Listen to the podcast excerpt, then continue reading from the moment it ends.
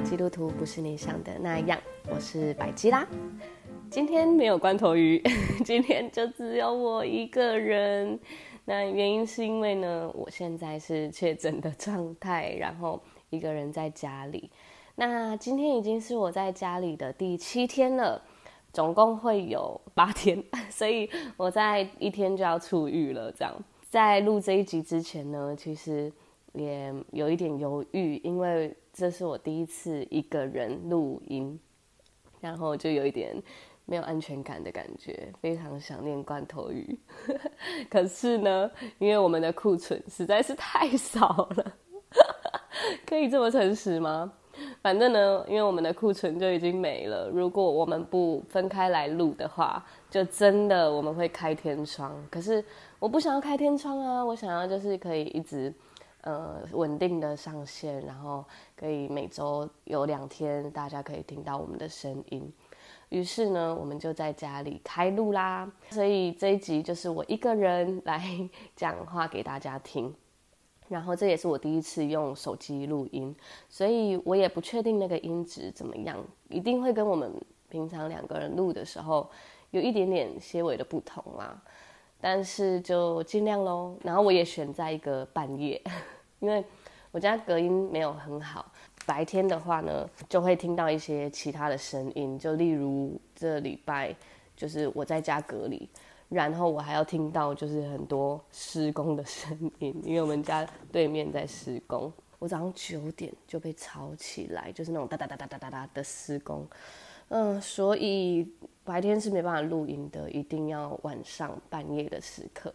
然后因为这也是我第一次挑战没有酒精的录音，我真的是。没有酒精我会结巴啦，真的啦，所以我刚刚还上网查说，就是关键字还打说确诊可以喝酒吗？超想喝酒，但是这边也跟大家说一下，就是确诊期间呢，就是好好的修复，好好的让身体复原，所以就是不要喝酒啦，因为喝酒的话也会就是让你的免疫系统的恢复会比较慢一点。所以我因为我真的很希望可以赶快好起来，所以我就没有喝酒了。那如果这一集呢，状态可能跟平常也不太一样的话，请大家多多包涵喽。好，那这集就是要再也是要跟大家讲一下我整个确诊的这段路程的心路历程，还有心境和我跟上帝之间的关系，和我是。呃，这段期间怎么度过的？那因为这一段期间呢，刚好有一个节日，就是我的生日。其实我在嗯、我的生日的前一天、前两天，我就感觉我好像身体有点开始不舒服了，然后有点晕晕的这样。但是我我就把它归类为我应该是太累了，因为有一天我是班表的关系，就是从早上上到晚上。哎，听起来反正就是从好像从早上八点上到晚上七点，所以就是一整个呃欧班的概念。然后我就这样子上了一整天之后回家就觉得有点晕晕的，然后可是我又不敢，我不敢快塞，因为我就觉得呃我的生日要到了，谁想要生日在家里过啊？然后可是那天我醒来之后，我整个就是超级不舒服，我就觉得我发烧了，然后我就开始整个身体就是我有点不受控制的状态，于是我就拿了快筛，然后一筛那个一滴哦，它过去就是马上两条线，我就我在生日前一天确诊了。世界崩溃，我都已经就是排好我的生日假，然后已经想好去哪里玩，然后要买什么生日礼物，直接直接确诊，真的是噩耗，真的是噩耗。然后，所以我就在那个开始，我在我生日的前一天就开始隔离。然后那时候我就很很多朋友开始帮我啊，现在要开通报啊，线上看诊啊什么的。我就开始忙这些忙那些。我记我记得前几天，大概前三天吧，都是一个丧尸状态，因为就是一直发烧，然后吃药之后它会盗汗，然后要恢复，我就一直睡睡醒醒，一直反复的发烧的感觉。然后因为我没有那个体温计，我家里没有。然后我在看诊的时候，上次我们一起在澎湖的那个朋友凡凡，我就跟凡凡说，就我确诊，可是我没有体温计。然后凡凡就说：“你现在摸一下你的额头。”然后我就摸，他说：“你是不是有一点发烧？然后身体感觉夯夯？”我说：“啊，对啊，应该是。”他说：“那你现在应该是三七点八。”我想说：“ 你怎么知道我三七点八？”然后后来我就用线上看诊跟医生说，然后医生就说：“哦，好，来，那你舌头吐出来。”然后就看了一下我舌头，然后就接着就问说：“那你现在体温几度？”我说：“可是我没有，嗯，没有得量。”然后医生说，嗯，那应该是三十八度，直接帮我写三十八，好，反正他就开药啊给我。那因为我在前几天就有一点胃痛跟拉肚子，我后来才知道是也是新冠肺炎的其中一个症状，不然我就一直以为胃痛啊，疯狂吃胃药这样啊，就是我就发烧、胃痛、拉肚子，然后咳嗽，然后开始有流鼻涕，然后声音整个都变了，沙哑这样。啊，那三天真的就像丧尸一样，我就连去上厕所的路上，我连连喷头都拿不好，然后倒水还倒出来，就是超级没力气的状态。然后隔天还是我生日，超可怜。然后说到这个生日，因为我去年生日的时候，我就在上班，那时候，呃。还还上了一整天的班哦，我的主管还排我早值，然后我就一样是那种七点上到晚上七点，然后我再赶去那个牛排馆吃饭，然后当时我还很生气，我就觉得我生日你还让我这样子，我还以为你排我早值会让我早点下班什么，就很委屈，然后我就想说，我今年一定要一定要有一个我的假日，然后我要出去玩这样，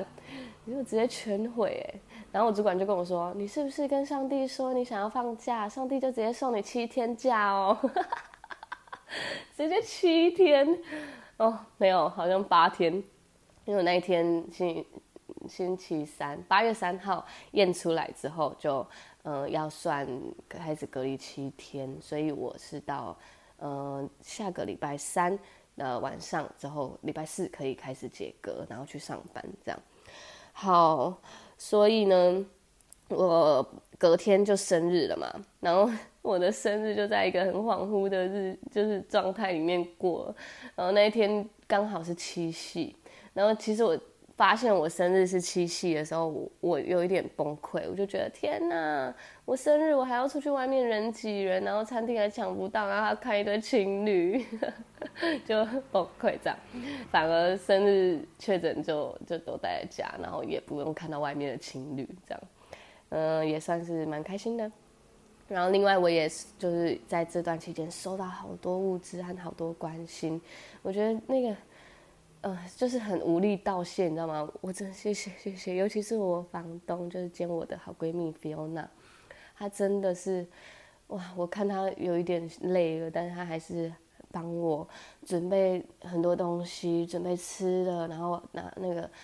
喉咙的喷剂给我，然后还煮了很多很健康营养的饭给我。然后我完全食欲没有降哦，我把它吃光光，真的是三餐都吃，然后乖乖吃药，这样睡睡醒醒，然后三天后就恢复了，大概有六成。我觉得，嗯，在确诊的这段期间，真的是好好的让身体睡一下、休息一下，然后吃药修复，这样。它其实在每一次睡觉醒来后，都会复原蛮多的。好，再来就是我从待第三天后，嗯，我在八月第第四天隔离的时候，我就已经可以开始追那个猎人，因为我平常真的很忙，我连猎人哦一集好像二十分钟吗？我都要分段看呢，我要分两集看，好可怜。反正我都是在吹头发的时候看，然后我在吹头发的时候看半集，吹完之后就结束，我就不会再继续看了。下一次吹头发的时候再看半集，所以我已经看了，嗯，应该有好几个月哦，大概有八个月，我就一直在追猎人。但猎人有很多集嘛，我就一直都追不完。但其实后来我已经追到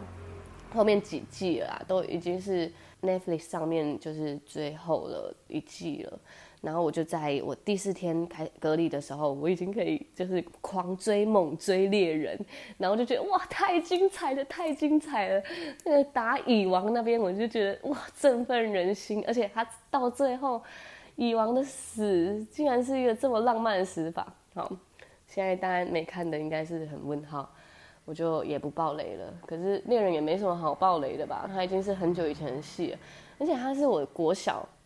我小的时候在电视上看的，然后他在 Netflix 上的时候就他已经上很久了，但是我那时候看到，我以为他刚上，我想说天哪，猎人，然后我就开始觉得我要追，然后我一追的时候我就天超多集，我就整个人就追不完，你要配合我上班，然后下班后又一堆运动，然后又要录音什么，就是。完全没有时间了的情况下，我还要在这些小小时间里面追猎人。那但是我蛮喜欢，就是呃星期五啊，可能聚会玩很放松的时刻，喝喝酒，然后吃点小点心、小气食然后看猎人。哇，那个真的是那个情感就会涌涌出，然后就觉得哇，真的是经典之作啊，这样。好，反正我追完的猎人，就是把 Netflix 上面的这几季就是全部追完，我觉得哇超棒。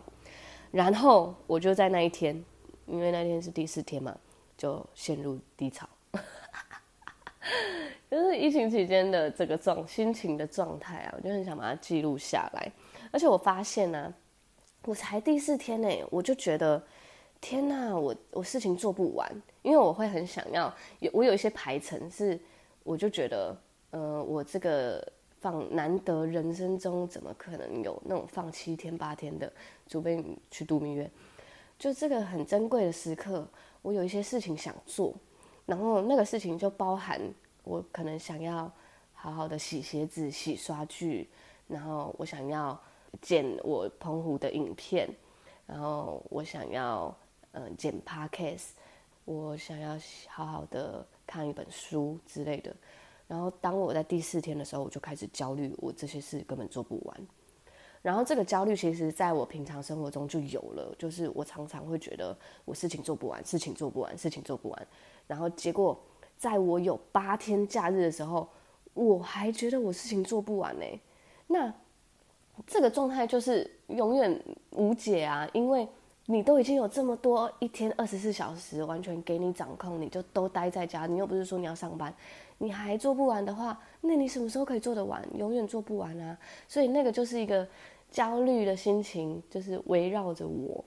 然后当我意识到的时候，我就觉得天哪，我这个放假，我好好让自己放假吧。我怎么还觉得我要塞满事情呢？因为我平常就是很喜欢塞满满的那种人。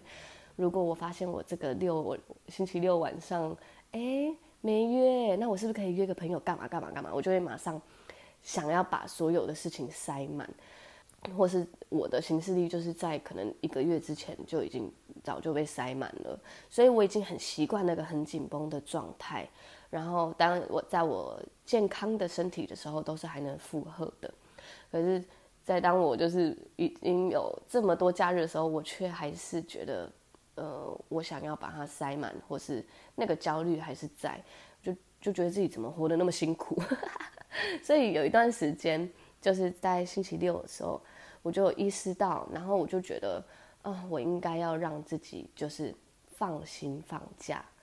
我觉得这点也是现代人应该会比较难做到的，可能会，尤其是我在前几天，我公司因为。我确诊，然后另一个同事也确诊，所以那个人力啊，整个就是缩减到不行，大家都忙忙到不行啊。然后我就可以感受到，我真的很愧疚。那个愧疚感是我好像打乱了公司的节奏，然后我也很愧疚，我没办法帮上忙。我在远端，然后还有一个破病的状态，然后我又没办法帮，就是帮忙现场的大家。在看到他们特地就是已经。加班了，然后还还来找我拿送物资啊，送礼物，我就觉得哇，真的有一点愧疚哎，很抱歉我在这时候生病。可是其实我也觉得还好，我在这时候生病，因为呃，如果九月之后、十月之后可能更忙了，刚好就是暑假期间是我们公司比较浪一点点，就是呃，我可以在这段期间排假的时期，这样，所以也算是嗯，在一个不错的时间点确诊啦。好，那我发现我的焦虑事情做不完，然后我也发现哦，我不要这样想。之后呢，又陷入了另一个焦虑，然后那个焦虑，我现在讲起来觉得有点白痴，但当时我就是觉得，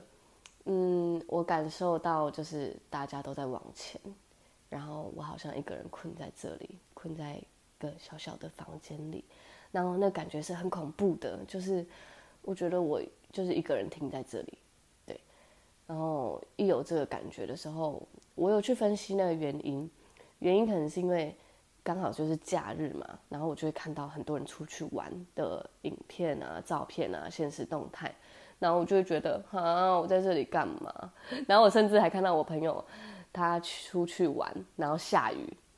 我就回他现实动态说，看到下雨，那我就安心了。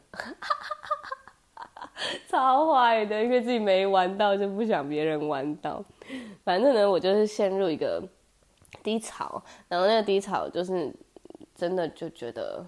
嗯，好想要健康的身体，然后好想要恢复正常的生活这样。然后，嗯，后来我是在那个洗澡的时候，我就嗯，在洗澡的时候就跟上帝祷告。就觉得天哪，我怎么那么可怜呢？一个人在这里过生日这样，可是其实我这次生日我觉得很很满足啦，真的。主要原因是因为我在去年，去年我生日的时候，我刚搬进我现在这个租屋处，因为很慌乱，就是刚处理完上一段感情，上一段感情因为就是发生很多事，经过一段蛮辛苦的过程。所以那时候，我的小组家人们来帮我庆生的时候，他们 还帮我准备了一个蛋糕，然后那个蛋糕是凑出来很多钱那种。他们说，Persia 现在就是百吉亚现在最缺什么？应该是钱吧？就大家一起包钱在那个蛋糕里面给我，然后当时真的是很感动，可是又是在一个很破碎又很动荡的状态下。对，所以对应到今年，我在今年生日的时候，刚好就是在我确诊的前几天，大概前三天吧，大家有帮我庆生，我觉得这是最恩典的部分，就是还是有庆到，很感动。然后大家帮我买蛋糕庆生的时候，就是我要吹蜡烛许愿的时候，我就我就跟大家说，我今年的生日愿望，我想要改成感谢，因为在这一整年。从去年生日到今年生日，我感受到我身边的好多好多好多的爱，然后我也感受到，呃，我站在一个非常棒的职场，站在一个非常棒的教会小组，站在一个非常棒的家庭关系里面。然后我觉得很多关系都被慢慢的修复了。像去年我还跟我姐吵架，我姐大概有一两个月不理我吧，就是因为她太担心我之前的感情了，担心到就觉得我为什么那么笨，然后我不想理你了，你不想要家人关心就不要，就是那个姐妹闹脾气。然后当时我就觉得我都已经这么受伤，你还要这样对我，反正就是有吵架一段时间。在今年也都一切都慢慢恢复了，我觉得上帝就是。在我把我的生活用，就是有点像用筷子嘛，你搅搅到就是乱七八糟的时候，然后到今年是慢慢的、慢慢的修复，回归到就很棒的状态里面。我整体来说，我觉得我现在的生活非常非常的满足，所有的状态都是非常好的，我觉得超棒的。对，所以我真的很感谢上帝带给我这样的生活。所以我在这次的生日愿望里面，我就觉得我好像没有什么愿望嘞，我就是希望，希望我可以一直这样下去，就是一直喜乐，然后一直保持心灵富足的状态。那也在这次的生日，就是我的小组家人还送我一台马修的音响，我觉得这个真的是超棒的。我收到的时候，我整个大尖叫。我在我的就是隔离期间，我就是用这台音响听了我好喜欢的音乐，我就觉得哇，太幸福，太幸福了。所以呢，我刚刚讲到我陷入低潮，然后我在洗澡的时候嘛，我在我洗澡的时候，突然就是觉得，嗯，因为我在跟上帝祷告。而上帝就给我一个很平安的感觉，然后也跟我说，就是一切都是最美好的安排。就即使是我现在很焦虑，或者是我现在生病，然后或者是我现在就是是这个状态里面，我只是需要在这个状态里面好好的去面对我的情绪也好，或者是好好的感谢也好。或者是就是好好的在这个不舒服的情绪里待一下也好，都是他的最好的安排，所以我不需要焦虑。当我有这个平安的感觉进来的时候，我那个忧虑啊和焦虑就过了耶。我就觉得，嗯，对啊，我还是一个超级超级幸福的女孩，我很值得被爱，我很值得。拥有这么美好的生活，那既然我有这么这么棒、这么棒的生活，还有我身边有这么多爱我的人的情况下，我就又重新得力了。这样，这个疫情期间啊，我的信仰是怎么样继续？我想跟大家分享一下，就是。因为我有一台我的高级音响，这个高级音响呢，我就偶尔会播播诗歌。因为你早上起来的时候，我也真的好建议大家可以这样做，就是你早上醒来的那一刻，你可以拿出你的音响，或是拿出你的手机，就播一些舒服的诗歌。我觉得那会开启很棒的一天。然后就在这个诗歌的背景音乐下。就是做一个感恩的祷告，就突然那么属灵，觉得好好笑。好，反正就是我会做一个感恩的祷告，然后就觉得哇，今天又是一个很棒的一天。然后我也觉得在疫情期间可以就是尽量还是规律的生活，就是因为我好像也蛮规律的哎，我就是在大概一点前我会睡觉，然后大概到十点的时候会起床。然后因为刚好我们小组家人有同期。一起去一起隔离的啦，他叫奶奶，然后他都会叫我起床，他就说起床吃药喽，这样 很可爱。我就会起床吃药，就会开始我今天很开心的一天。这样再来的话，就是我原本在我的生活里面就有线上的祷告，就是我们小组会在每周一的晚上会线上祷告。然后我也有，呃，我们有读经部，读经的小组也会在，就是我们会自己定好一个日期，然后一起分享一个一也是一周一次。再来的话，我也有最近在帮一个出信的家人，我们会一起读《出信四十天》这一本书，一周两次，这些都是线上的，所以我可以维持。记得我那一天就是身体很不舒服的情况下，但是我还是。因为我看就是看了那个圣经的那个章节啊，就刚好是在那个约瑟跟爸爸相认的那一段，哦，那一段真的是有够感人，我就觉得我一定要分享，所以那 就是身身体不舒服，我还是上线跟大家分享，就是几个女生，我们四个女生一组。然后我就跟大家分享那个多感动，然后我声音又很沙哑，我在那呃约瑟他真的是超感动什么什么，就还是维持我平常的这些读经啊祷告的习惯。我觉得那个让我好像没有那么远离人群，然后也让我可以在我呃隔离的期间是有人可以讲话的。我觉得有人讲话很重要哎，因为。你一整天可能都完全不会讲到话，我就会不知道我今天声音是什么状态。对，所以我也鼓励就是在家隔离的人，你可以打电话给朋友，或者一起聊天，这个我觉得会蛮帮助，就是不会觉得跟社会脱离很久的感觉。然后再来的话就是。我的我在睡前会祷告，睡前祷告的话呢，就是我觉得那是一个就是跟上帝很亲密的事，可以跟上帝说说话，然后也为自己的身体祷告，就晚安，然后一关灯，这样就是一个很舒服的时刻。那我也觉得，就是在这段期间，我也有播我自己喜欢的音乐，就不是诗歌的音乐，然后也超好听的。然后我也刚好被 YouTube 推播到一个就是很好听的美国团，超好听的，我就是无限 repeat，然后每天都觉得天哪，那个假日太赞了，这个高级音响播出来音乐太赞了，边笑边听，你知道。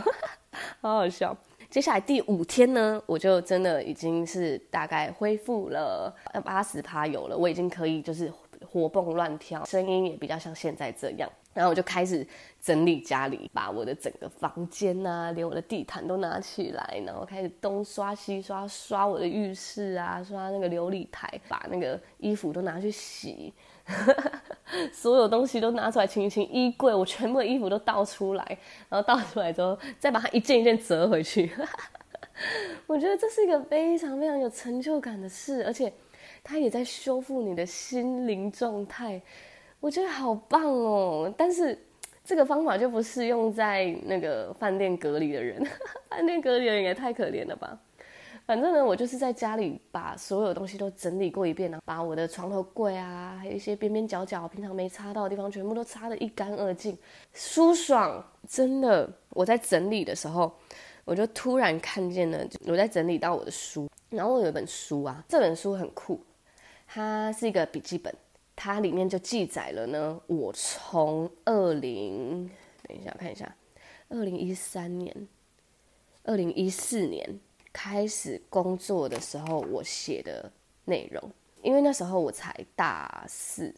大大三、大四，对，那时候我才大三呢。然后因为我要去西体打工，所以我就很紧张。然后我就写，我就写了我的期，对自己的期许，然后还写，就是我写了一个很浪漫，我写第一站西体，因为那是我第一次工作。我第一次第一次踏进社会的感觉，我是小绵羊进到西体，嗯，我就给了自己的目标，然后我写的很好笑，我跟大家分享，我就写说第一点，多做事，少抱怨，努力学习，笑脸迎人，不可以有疲态，然后第二点是抛开公主病，不准掉眼泪，哇塞，再来是交到很多好朋友。偶尔也要陪陪朋友，真的不知道什么意思哎，好白痴哦！这真的是我我大学的时候，我大学的时候写的哎。然后再来就是没有尽全力去努力过，就没有资格抱怨。哇，我当时真的很励志哎。如果是二零一四年的话。距离现在已经八年前了，八年前呢，好久以前哦。然后后面呢，就是我很认真的就是在写那个，呃，我在西体打工的时候，因为要背菜单嘛，就是像开胃菜啊，是选用鲜虾、凡立贝、小黄瓜、甜豆，搭配咖喱优格酱，口感开胃爽口。呃，使用要使用小叉子来沾取涂抹之类的。然后还有要备前菜啊，备沙拉，备汤。然后我超认真，我还一个一个都把它画出来，很认真的写它的口感，还有它里面的内容。哎，大家都不知道去王品打工哈，多么辛苦。当时真的是熬过来的，熬过来的。我的一只小手要配那个七碗汤，然后那个汤啊，有些那种海鲜清汤是砂锅，哎，就小砂锅。我还要这样，就是很怕烫到，然后去送餐。然后我记得我那时候去打工的时候，我妈还在旁边哭。我那是从小被我妈宠大，所以我才会有列那一点，就是我要抛开公主病。因为我妈就一直觉得你们以后就要上班上一辈子了，不要这么急着去上班。然后那时候我就是想要挑战一下自己啊，我就觉得我都大三了，没有打工过。要打工要找餐饮，我就想要找比较严格的餐饮，所以我就去到那边。但我真的也学到蛮多的，而且我还待了一年呢。我真的，我妈到现在都还就觉得是一个很值得骄傲的事。好，然后接下来我就写到第二站哦，然后还有第三站、第四站，就是我呃，每一个工作给自己的期许都记录在这个本本里耶。我觉得我自己好励志哦。然后我看到的时候，我就觉得，哇，我真的很棒哎，很优秀。因为我有就是写日记的习惯，所以我已经有好几本日记了。我觉得写日记真的是一个很很很棒的习惯，因为它可以看到你当时的心理状态，还有你当时的想法。还有你当时的好朋友和你当时发生的事件和故事，哎，我常常回去再翻的时候，我就觉得，哇，有发生这件事，对，所以我觉得是很很棒的事，我觉得很鼓励大家写日记。然后因为现在就是多了 Podcast，然后因为我原本我我也有 IG，就是 Instagram，我常常会因为我有在写日记嘛，然后也很想要分享 IG，然后 Podcast 又很想要讲给大家听，我现在有点错乱，你知道吗？因为太多平台可以分享了，我会有一点失去那个精力。然后我自己就是会定位，像像我现在写日记，我就不会再写我，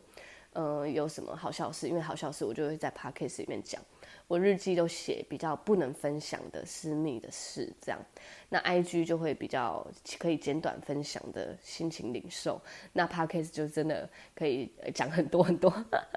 所以好像。我觉得 Podcast 好像比较方便呢，就如果记录。可是如果你以后要回来的话，你不可能花那一个小时一直听以前的。好啊，说不定有可能。反正呢，我就是在整理家里的时候，拿到这一本就是我的好几站的工作期许的本本。我觉得我自己真的是，啊，我看到我那个刚出社会的自己，八年前的自己，和对应到现在的自己。嗯，就觉得一路真的有在进步啦。然后还有一个很特别的，就是不知道那时候好像是当时的男朋友请我做这件事，还是我自己做的，我有点忘记。但是因为当时的男朋友很励志，然后又很正向，然后每次看了书之后就会给我一个功课。然后那时候我就在这本本本就写说，改变从现在开始，do hard thing。然后还写说。改变是一扇只能从内开启的门，上帝要在你身上做工。这是我刚信主的时候写的，然后当时就写说，列下人生中所有想改变的事，从平凡无奇到最重要的事都列出来。我列超多，我这样目测应该有大概四十项有哦，我超多哎，我连早睡早起多喝水都写，然后其中还有练身材变漂亮。然后还有有自信、有目标，学会 AI，学会 PS，学会剪影片。然后我看到这里，我就觉得哇，我好多都学会了。学会潜水，不抱怨，不逃避，不说锋利伤人的话。因为那个时期我还是一个会说脏话的小女孩，就是满嘴脏话的，呃，对的一个女生。然后到对应到我现在，我现在好像比较少啦，比较少，可能有时候语助词会有，但是。我我真的觉得改变蛮多的，然后里面还有写很多啦，就还有什么不占人便宜呀、勇敢说爱啊，发光有热情，期待每一天。我看到我这个写的时候，我就觉得，我我回想我当时是什么状态哦，我当时的状态是一个非常非常没有自信的小女生，然后我嗯不知道我自己要干嘛，那我不知道我能做什么，我从电子系。一脚踏出来到社会毕业后，我在因为我大三就在实体打工嘛，所以我从餐饮也毕业了之后，我就觉得，嗯，我现在不知道干嘛。当我不想走电子，我也不想继续待餐饮的时候，那我有什么能力呢？我以后要干嘛呢？我甚至连我看到那时候我已经开始接触教会的朋友了，然后我看到教会的人啊。嗯，先讲罐头鱼好了。罐头鱼在我眼中就是，他那时候玩两三个团，然后他又是那个中山大学毕业，在这边讲他的学历，然后又在知名企业那种稳薪水，然后做又很高阶的主管，又假日又玩团，然后在教会就是又当小组长，我就觉得哇，我看着罐头鱼在台上弹着那个 keyboard。我整个觉得他在发光哎，然后再对应到那个凡凡，凡凡他就是也是一个非常稳定的工作，然后有很呃就是很棒的收入，然后她又在平常六日的时候跟她老公一起，一个当新密，一个当婚社，然后去接案。啊，在我眼中，我觉得他们很清楚的知道自己要什么，也很知道要怎么帮助别人，然后就是真的在发光。对于当时刚毕业的我，我看着他们，然后还有我当时的男朋友，他创业。然后还有自己喜欢的事，然后还有有继续读研究所，就是好像大家都在好多好多的目标里面，而我就是一片迷茫，雾茫茫的全部在我眼前，我没自信到我是觉得我对外表没自信之外，我对我的迷茫也没自信，对于我没有目标也没自信，所以以至于我看到这些光鲜亮丽的人的时候，我甚至不知道要怎么讲话。甚至不敢看他的眼睛，我竟然是那个状态，就是我刚毕业的状态是一个没自信到谷底，然后我也什么都不会。我记得我在第二页，就是我要列出，他这边就写说，为自己想成为的样子画一幅肖像画。我就是我画了一个大波浪，眼睛漂漂亮亮的，眼睛很大的女生，然后穿着嗯运动内衣和瑜伽裤，露出那个肚子的部分。我自己画出来的，然后我就写说，我是一个黑发大波浪的女生，然后我有大眼睛，我整齐的牙齿，我有自信的笑，我有腹肌，还有翘臀，这是我对外表我想要成为的样子的肖像画。我当我看到的时候，我就觉得，哎，难道我是已经达成了我当时的目标了吗？好像可能没有腹肌啦，但是我觉得我已经就是大概九十五趴已经完成了，哎。而且我也再再也不在意那些了，而且我就是在不知不觉中，我已经完成我当时想要的样子了。然后再对应到我刚刚想改变的那些内容啊，我觉得我已经很多都达到了。尤其我这次生日的时候，我就很厚脸厚脸皮的就问大家说，就是我想要知道在在你眼中我是什么样的，我就问了问题，在 Instagram 问了大家一个问答。然后结果就好多人回哦，就回我说我很阳光啊，很温柔啊，然后很活泼、乐观，然后可爱、努力不懈、充满爱、热情，然后发光这样。还有就是多才多艺，对，竟然还有这项哎。至于我，我看到我以前我觉得我什么都不会，再对应到我今年生日，就是大家的对我的评语是阳光、热情。然后很知足，很多才多艺，我就觉得哇，我已经我真的已经完成了，已经是我当时这个八年前很想要成为的人的样子了，而且我就是很期待每一天，也很用心感受每一天，这是我当时想要成为的人，我已经完成了。然后我再翻几页。我就有讲到，我要把自己的优点、专长，还有我要列出人生成功的经验，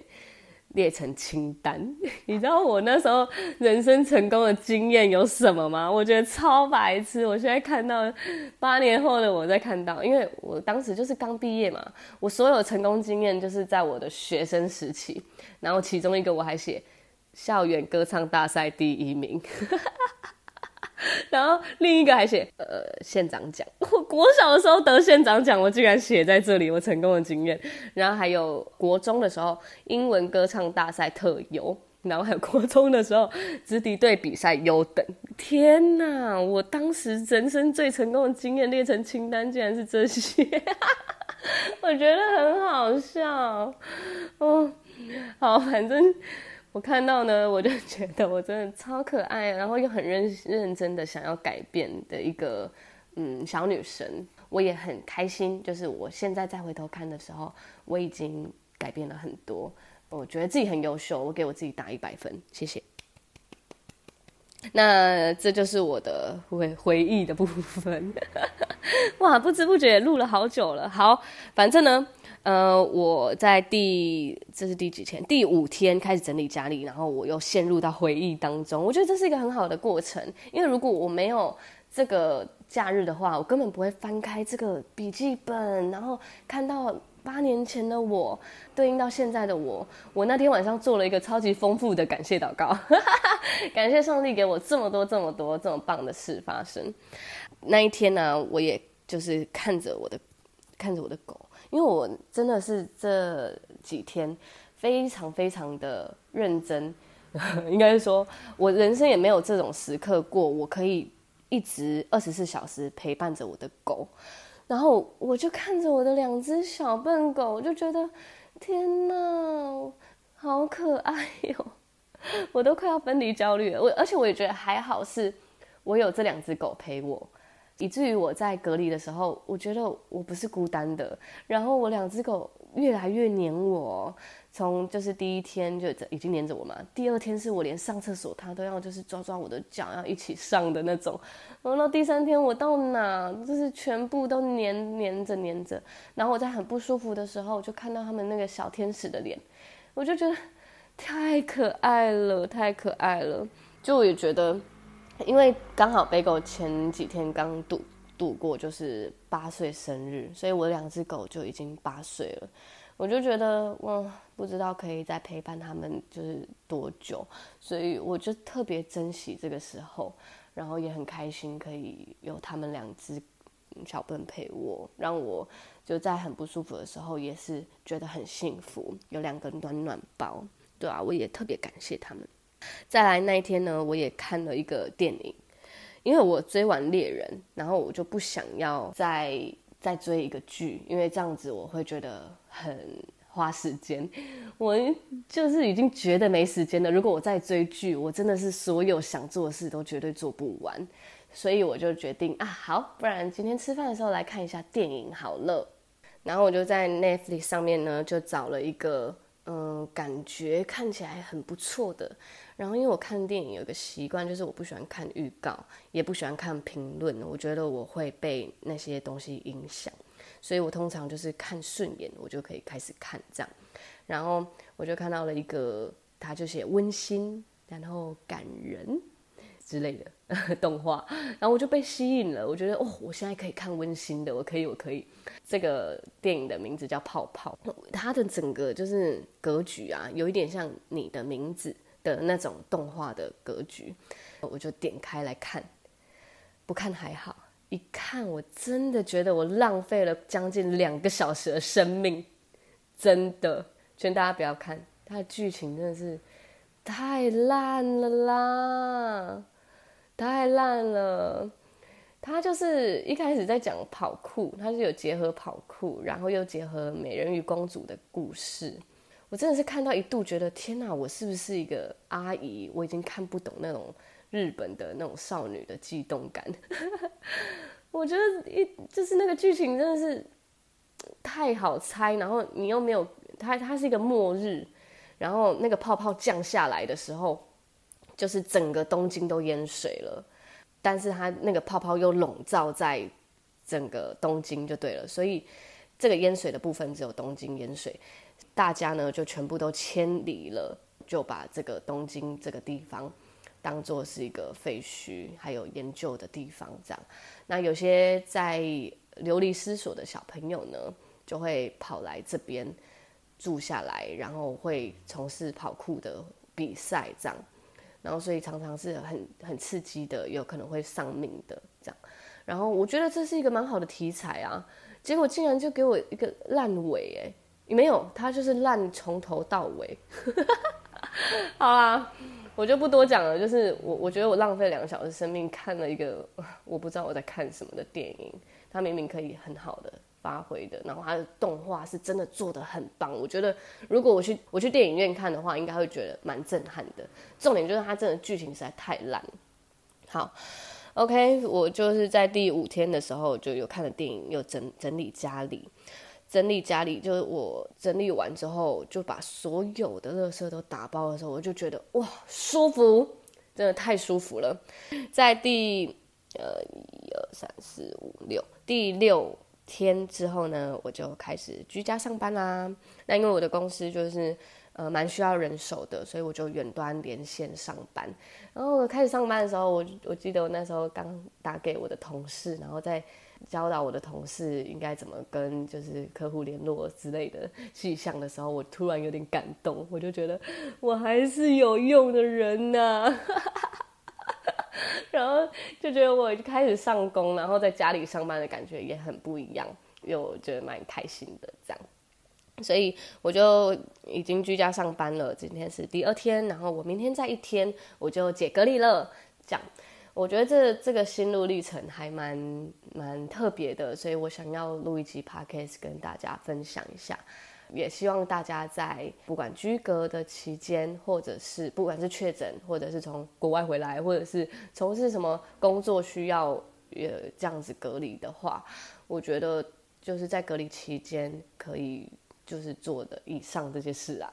我只是分享我的经验，然后也觉得整理房间是一个非常非常非常疗愈的过程。然后我记得其中有一天，我那个好朋友奶奶。他就送来了一些就是 XS 的衣服，说只有我穿得下了，然后这一袋很多还是全新的，就把它送来给我，然后我就很开心，就像在家里走台步一样，一件一件试穿，然后一件一件照镜子，我就觉得，呃，很难得有这个时刻，可以就是这么悠闲的耍废。我觉得，呃，当来临的时候，就是接受，然后去享受，珍惜每一刻。是我们可以做的事，嗯，但到最后我还是没有看到书啦，我觉得有点可惜，好废哦，不行不行，不能觉得自己废，对，我还是做了很多事哎，我今天还刷了鞋子啊，还剪了影片啊什么的，嗯，我还是很优秀的，好啦，那不知不觉也聊到那么久了哎，我我本来以为我一个人没办法讲多少，结果没想到还是废话超多。对，很开心可以跟大家分享，然后也希望就是我们赶快，嗯，身体赶快好起来，然后可以用就是比较正常的声音，因为现在还有一点鼻音，然后我也好想念罐头鱼哦。我记得我快确诊的时候，我还跟罐头鱼说，我说我怎么办？我觉得我要确诊了，如果我确诊的话，我们就约不到时间了。没想到还是用这种方式操作，我觉得也蛮特别的。但我还是很喜欢和也很习惯有罐头鱼的引导和对话。我我觉得就是有罐头鱼在，我也会比较安心啊。而且一起喝酒、一起聊天就很幸福啊！啊，希望我赶快出狱，也赶快恢复。谢谢大家，晚安，拜拜。是说这集应该有罐头鱼的片头了吧？罐头鱼刚刚就是把它录好的音，它刚好是在我录音以前录好的那个它的主题曲，然后他有传给我，然后刚刚听了就觉得超可爱的，所以我决定在片尾放一段给大家听，耶！